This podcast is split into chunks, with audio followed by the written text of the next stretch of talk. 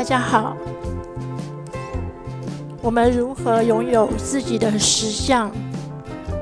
作为一个无限的存有，如何在乱世中辨别什么是对你是真实的？媒体的讯息量非常大，我们有时候会不自然地观察到其他的在发生的信息，但永远要知道哪些信息是对你是真实的，哪些是假的。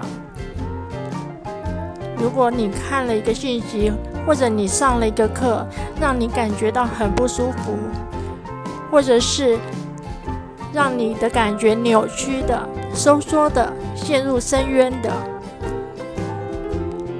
需要做提问：在这里有哪些是真实的？有哪些是谎言的？